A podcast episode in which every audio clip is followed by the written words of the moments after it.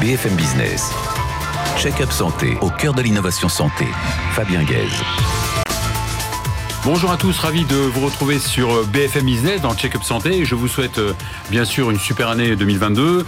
Vous le savez, je suis médecin, cardiologue, pratiquant d'ailleurs, et j'ai la chance, l'honneur et le plaisir d'animer cette émission depuis une dizaine d'années, d'accueillir de nombreux acteurs qui euh, participent de près ou de loin à la santé d'aujourd'hui et de demain. Merci à eux et merci à vous qui nous suivez depuis euh, si longtemps. Alors si la médecine, la science, la recherche évoluent, c'est aussi grâce à nos trois invités d'aujourd'hui. Philippe Bancteux, président fondateur de Robocat, qui par ses solutions euh, robotiques améliore et sécurise certaines interventions vasculaires. Angelita de Francisco, CEO de Signa Thérapeutique, qui conçoit les médicaments de demain de façon disruptive et grâce aussi à l'intelligence artificielle. Et Rémi Teston, un des experts santé les plus suivis, les plus influents dans le domaine de la santé digitale et de la e-santé. Check-up Santé 2022, c'est parti. Philippe Benque, bonjour. Bonjour Fabien Guez. Alors vous êtes médecin, vous êtes radiologue, mais 25 euh, ans d'études ne vous ont pas suffi puisque vous êtes aussi passé par l'ESSEC. Tout à fait, j'ai fait un, master à l'ESSEC. Ouais. Et vous êtes à présent le, président fondateur de Robocat depuis 2009, c'est ça Oui, hein voilà, je l'ai créé en 2009. Ouais. Alors justement, comment passer de la pratique médicale à, justement à l'entreprise? Alors, ça s'est fait tout naturellement. J'ai absolument aucune ambition de développer une entreprise. C'est euh, tout simplement euh, un besoin qui s'est euh, amené à moi, un besoin de développer une solution à des problèmes que j'ai rencontrés lors de mon activité. L'irradiation, on réalise des interventions qui sont très irradiantes pour le personnel soignant. Et puis j'ai passé une année à travailler dans un hôpital périphérique où j'ai pu observer qu'on n'avait pas forcément les mêmes soins et donc la même offre de soins. Et donc j'ai pensé que la robotique pouvait apporter des solutions à tous ces problèmes. Qui, mieux que d'être des deux côtés de la caméra? Moi qui vais, qui vais vous contredire. Donc vous êtes basé à Rouen, avec une cinquantaine de, collaborateurs. C'est finalement un avantage de ne pas être euh, systématiquement dans l'agglomération parisienne? Bah Écoutez, on n'est pas si loin de l'agglomération mmh. euh, parisienne, mmh. puisque euh, on est finalement dans la grande couronne parisienne, et puis on a l'avantage d'être en province et donc de bénéficier d'un cadre de vie très sympathique très attractif. Alors, vous développez donc une solution robotique qui, euh, qui change la vie des médecins interventionnels. Ah oui, euh, donc on a développé euh, une solution robotique euh, dédiée au traitement des maladies cardiovasculaires, c'est-à-dire et donc plus spécifiquement de la maladie coronarienne, c'est artères coronaires qui permettent de vasculariser le muscle cardiaque et qui, lorsqu'elles sont bouchées, donnent l'infarctus du myocarde. donc on a développé une solution robotique qui permet d'aller positionner des stents dans ces artères coronaires et de revasculariser ces artères. De, de façon très classique, hein, on arrive par voie artérielle veineuse, on arrive juste dans le coronaire. On pousse des cathéters. On pousse des on pousse des cathéters, c'est le médecin interventionnel qui, le fait, et il va au, niveau de la sténose pouvoir écarter, donc cette sténose dilatée avec un, avec un ballon, et pour éviter que ça se resserre, poser un ressort, poser un, stent. Oui. Une intervention qu'on appelle l'angioplastie. Ça s'appelle une angioplastie. Et donc maintenant, le, futur de ces angioplasties, c'est votre solution robotique, c'est ça? On l'espère. En tout cas, c'est un outil pour aider euh, les cardiologues interventionnels dans leurs interventions, euh, les aider en apportant de la précision, euh, de la qualité à leur intervention alors, avant, tout, comment, comment ça se passe Votre robot s'appelle Erwan le robot s'appelle Erwan. De, de, Star Wars Écoutez, non, ça s'est imposé naturellement. La première lettre de Robot 4 et puis euh, notre première génération de robots. D'accord. Donc deux parties en fait, hein, c'est ça il y a deux parties. deux parties euh, physiquement, hein, Oui, oui. Alors le robot lui-même et puis euh, le pupitre de commande qui est à distance, à quelques mètres de distance, qui permet de réaliser une, une intervention téléguidée. D'accord. Donc du coup, le médecin, le radiologue est protégé.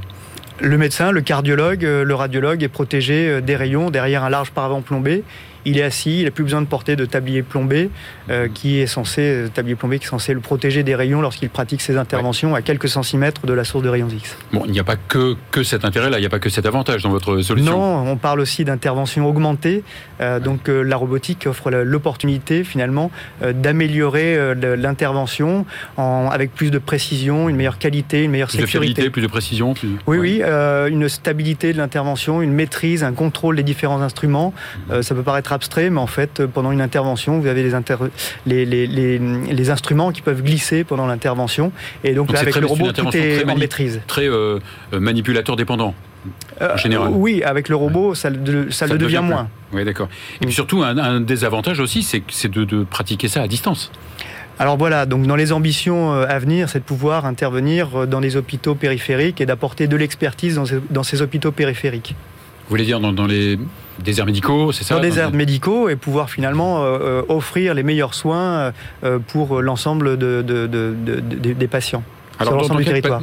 on l'a dit un petit peu, mais dans quelle pathologie en fait vos, vos robots alors, notre première indication, c'est la maladie coronarienne, donc première cause de mortalité, euh, typiquement l'infarctus du myocarde, tout le monde en a, entendu parler, euh, mais à l'avenir, on essaiera donc d'étendre nos indications aux neurovasculaires et aux, pathologies vasculaires périphériques. Donc mmh. neurovasculaire, c'est à terme le traitement de l'AVC vous avez déjà travaillé sur les, carotides d'ailleurs Nous avons fait une première intervention donc sur mhm. euh, une carotide euh, à l'hôpital au CHU de Rennes euh, qui s'est très bien passé, c'était un grand succès. Et donc voilà, on, élargit progressivement nos indications et on ouvre à d'autres traitements de d'autres artères. C'est une maladie générale hein, qui s'intéresse pas seulement Complètement, oui, oui, oui. Ce qu'on fait pour les artères coronaires, il n'y a pas de raison de ne pas pouvoir le faire de, sur, d'autres artères. Sur les d'autres artères. Mhm.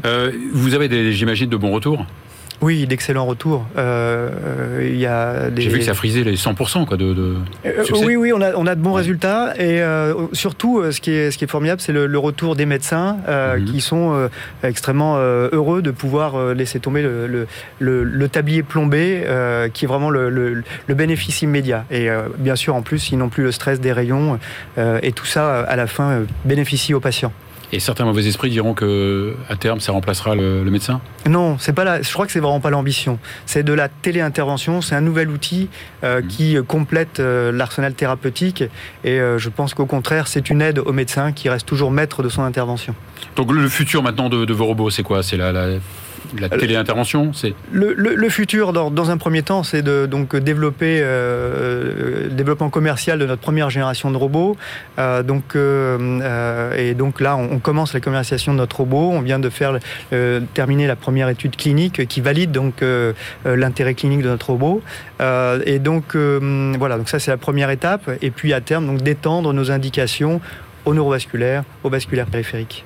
D'accord. Vous, vous, êtes, euh, vous installez vos, robots un peu partout, pas seulement en France euh, notre ambition, elle est globale, hein, elle est mmh. mondiale. Et donc aujourd'hui, on est présent sur trois continents, euh, en Europe, en Afrique du Sud et puis en Chine.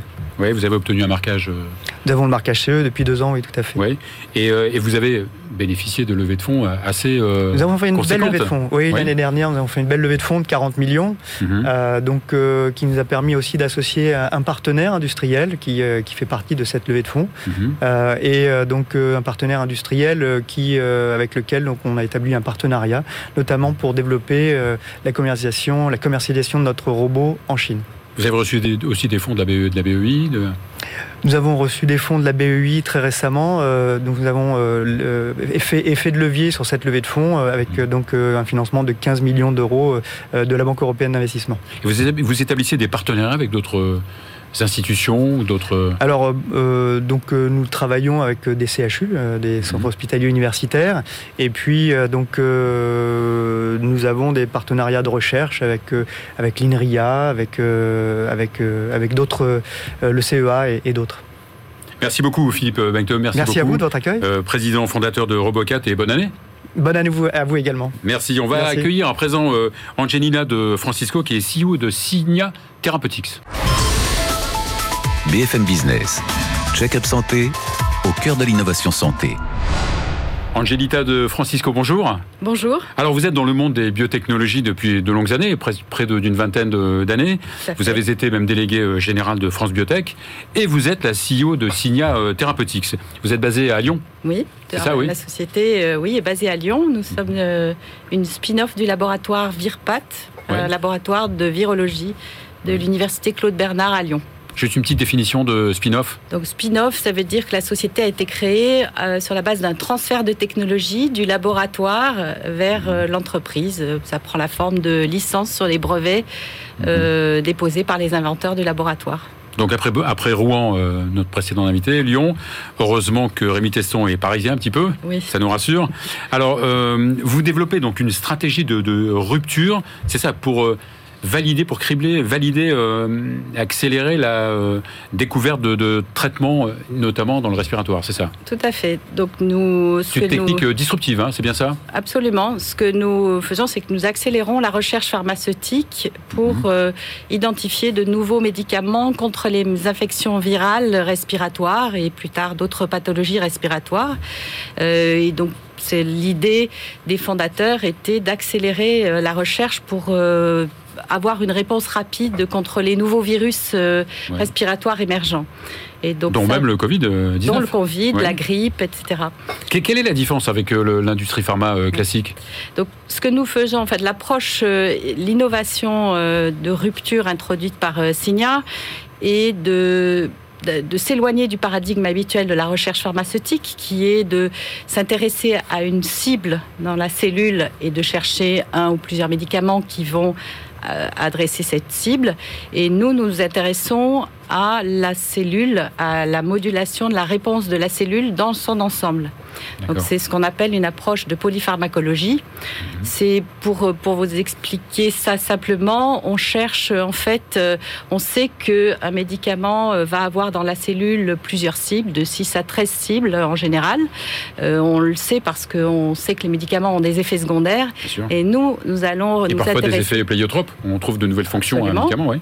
Et donc nous intéressons-nous à l'ensemble des effets d'un médicament sur la cellule et on va chercher en fait euh, euh, les, médicaments qui induisent un état euh, antiviral ou défavorable à la pathologie dans la cellule. et donc, on va chercher. Principalement antiviral ou antibactérien aussi ou Antiviral, antibactérien, etc. Donc votre plateforme technologique, en fait, elle va repositionner des molécules déjà connues. On travaille sur euh, effectivement des molécules déjà connues ou pas. En fait, le mhm. principe, c'est de chercher. Euh, on regarde l'état, la signature du virus, par exemple, ou de la mhm. bactérie dans la cellule. On regarde la signature, c'est-à-dire l'empreinte du médicament dans la cellule, et on va chercher les médicaments qui négativent ou qui réversent la réponse de la cellule hôte, mhm. euh, de manière à induire cet état euh, antiviral, défavorable à l'infection, défavorable à la pathologie dans la cellule. Et donc, pour vous, évidemment, pour vous aider, donc vous utilisez euh, évidemment l'intelligence artificielle. Voilà. On utilise, alors on commence par la biologie, on fait ce qu'on appelle de la transcriptomique. Donc, mhm. on séquence l'ensemble des ARN de la cellule pour identifier cette empreinte de la pathologie ou de la molécule. Ensuite, ces codes génétiques sont analysés euh, par bioinformatique euh, dans une, infrastructure de bioinformatique avec euh, des algorithmes, des modèles de calcul sur lesquels travaillent nos, data scientists. Et on développe cette plateforme avec des outils de machine learning pour Ce qui permet d'accélérer justement, non? Voilà, mmh. pour progressivement accélérer, mais aussi augmenter la prédictivité de, nos réponses. Ce qu'on cherche à faire, c'est à ce que lorsque l'intelligence artificielle identifie un médicament, on soit un peu plus sûr de mhm. pouvoir l'amener vers la clinique. Et donc, on dérisque en quelque sorte les, travaux de préclinique nécessaires euh, par la suite. D'accord. Et finalement, vous êtes un peu complémentaire de l'industrie pharma, puisque ensuite, c'est l'industrie qui va. Euh, donc, ce qu'on cherche, nous, on cherche, on est dans un modèle tout à fait euh, partenarial avec mhm. l'industrie pharmaceutique, puisque on peut travailler avec l'industrie pharmaceutique en amont, notamment pour donner une seconde vie à des médicaments dont le développement a été abandonné en cours de, en phase 2 ou en phase 3 euh, dans une première indication pour chercher de nouveaux mécanismes d'action ou, euh, ou euh, mhm. pour identifier de nouvelles applications. Et ensuite, lorsque on a validé un candidat médicament en préclinique, bien entendu, pour amener ce médicament en clinique, le développer en clinique, euh, on cherchera à le faire en partenariat. Et donc quand je parlais de molécules déjà connues, l'exemple mm. type, c'est la molécule que vous euh, testez en ce moment, c'est une molécule que je prescris en cardio depuis 20 euh, ans, c'est le diltiazem. Absolument. Donc ça, c'est un peu la, preuve de concept. C'est un peu la preuve de concept de la pertinence de cette approche de polypharmacologie, notamment dans le qui particulièrement intéressante dans le domaine anti-infectieux, puisque en fait les, fondateurs scientifiques, sur la base de cette approche, ont identifié un nouveau mécanisme d'action pour le diltiazem, qui est un antihypertenseur. Et en fait, on, on s'est aperçu, on a découvert un mécanisme de stimulation de la première défense immunitaire dans les voies respiratoires hautes, induite par le diltiazem qui euh, stimule la, production euh, d'interférons de type 3 et d'interférons euh, stimulating genes. Donc cette, ce deuxième mécanisme d'action intéressant, on a étudier ce, largement étudier ce médicament en préclinique et on, prépare. Euh, vous êtes en phase 2 déjà, non vous êtes... Euh, on prépare une phase 2B en collaboration avec les hospices civils de Lyon, effectivement, dans le Covid. Mhm. Et ce médicament est en cours de test dans la grippe euh, par le CHU de, c'est le mhm. CHU de Lille qui, qui est lancé cet essai. C'est une nouvelle stratégie de, d'un, type nouveau hein, de, l'industrie pharma de, se diriger vers les biotech, vers de s'associer alors qu'elle pourrait faire tout elle-même. Mm, ça fait quelque temps euh, mhm. que l'industrie pharmaceutique développe des, va chercher ses innovations et cherche à nourrir son pipeline euh, mhm. euh, en allant voir ce qui se passe dans les, dans les biotech, dans les laboratoires académiques, à l'extérieur. Mhm. Le concept d'open innovation, c'est pas très nouveau. nous, ce qu'on cherche, c'est effectivement à collaborer du début à, la fin, en gros, puisque on, on, cherche des partenaires, des pharmaceutiques, biopharmaceutiques, pour en quelque sorte recycler des molécules euh, qui n'auraient pas été euh, intéressantes, mais, euh, mais aussi pour collaborer avec des sociétés qui voudraient accélérer leur, ce qu'on appelle le criblage de, criblage de composés nouveaux. Alors vous avez fait vous aussi des levées de fonds? Nous sommes en train de faire des, une levée de fonds de, de série A, oui, tout à fait. Mhm. Nous cherchons aujourd'hui, euh, nous, nous, levons une série A de 16 millions en deux tranches. La première, une première tranche de 4 millions d'euros. Euh, c'est le, moment le moment ou jamais de le dire. Euh, voilà. On a un premier investisseur qui a investi 1,3 million, qui est la, société Neovax. Et on vient aussi d'avoir une aide de, BPI France pour 1,7 million. Et on poursuit la levée de fonds pour faire monter en puissance notre plateforme là, qui s'appelle Signatura augmenter sa rapidité, sa bande passante et, comme je l'ai dit, le, taux de la prédictivité euh, de, ces développements. Merci beaucoup, bravo encore pour ce que vous faites. Merci Angelita de Francisco et surtout bonne année 2022. Euh, bonne année, merci. Alors on va entamer la dernière partie de, l'émission avec le spécialiste de la santé digitale et de la e-santé, euh, Rémi Teston, patron de Buzz e-santé. BFM Business, check-up santé au cœur de l'innovation santé. Rémi Teston, bonjour. Bonjour Bienvenue Fabien. dans Check-up Santé et bonne année surtout. Bah, merci, bonne année également. Alors Rémi, vous êtes euh, très connu dans le, milieu de la santé, hein. vous êtes passionné d'innovation, vous êtes un, des experts les plus suivis en santé digitale, en e-santé, vous réalisez aussi une veille, euh, elle aussi, qui est très suivie par les professionnels de santé, et votre entreprise s'appelle Buzz e-santé. J'ai tout dit? C'est ça. Bon, alors, c'est vrai qu'il suffit de vous suivre hein, pour, euh, euh, savoir tout presque hein, euh, sur les nouveautés en santé. Alors, Rémi, avant de parler du futur proche, ces deux dernières années ont été pour le moins particulières. et pourtant, est-ce qu'on peut dire qu'elles ont boosté un peu nos comportements digitaux? Bah, Inévitablement, le, digital a connu un impact très fort. On l'a vu ne serait-ce que dans les entreprises, hein, où le digital a pris une place importante du fait de la distanciation euh, sociale. Et les entreprises se sont transformées d'un point de vue digital avec des nouvelles approches. Et ce que l'on voit aussi beaucoup, c'est dans le domaine de la santé, on a vu une accélération finalement de l'innovation, parce qu'il a fallu répondre à des problématiques qui n'existaient pas jusqu'à maintenant.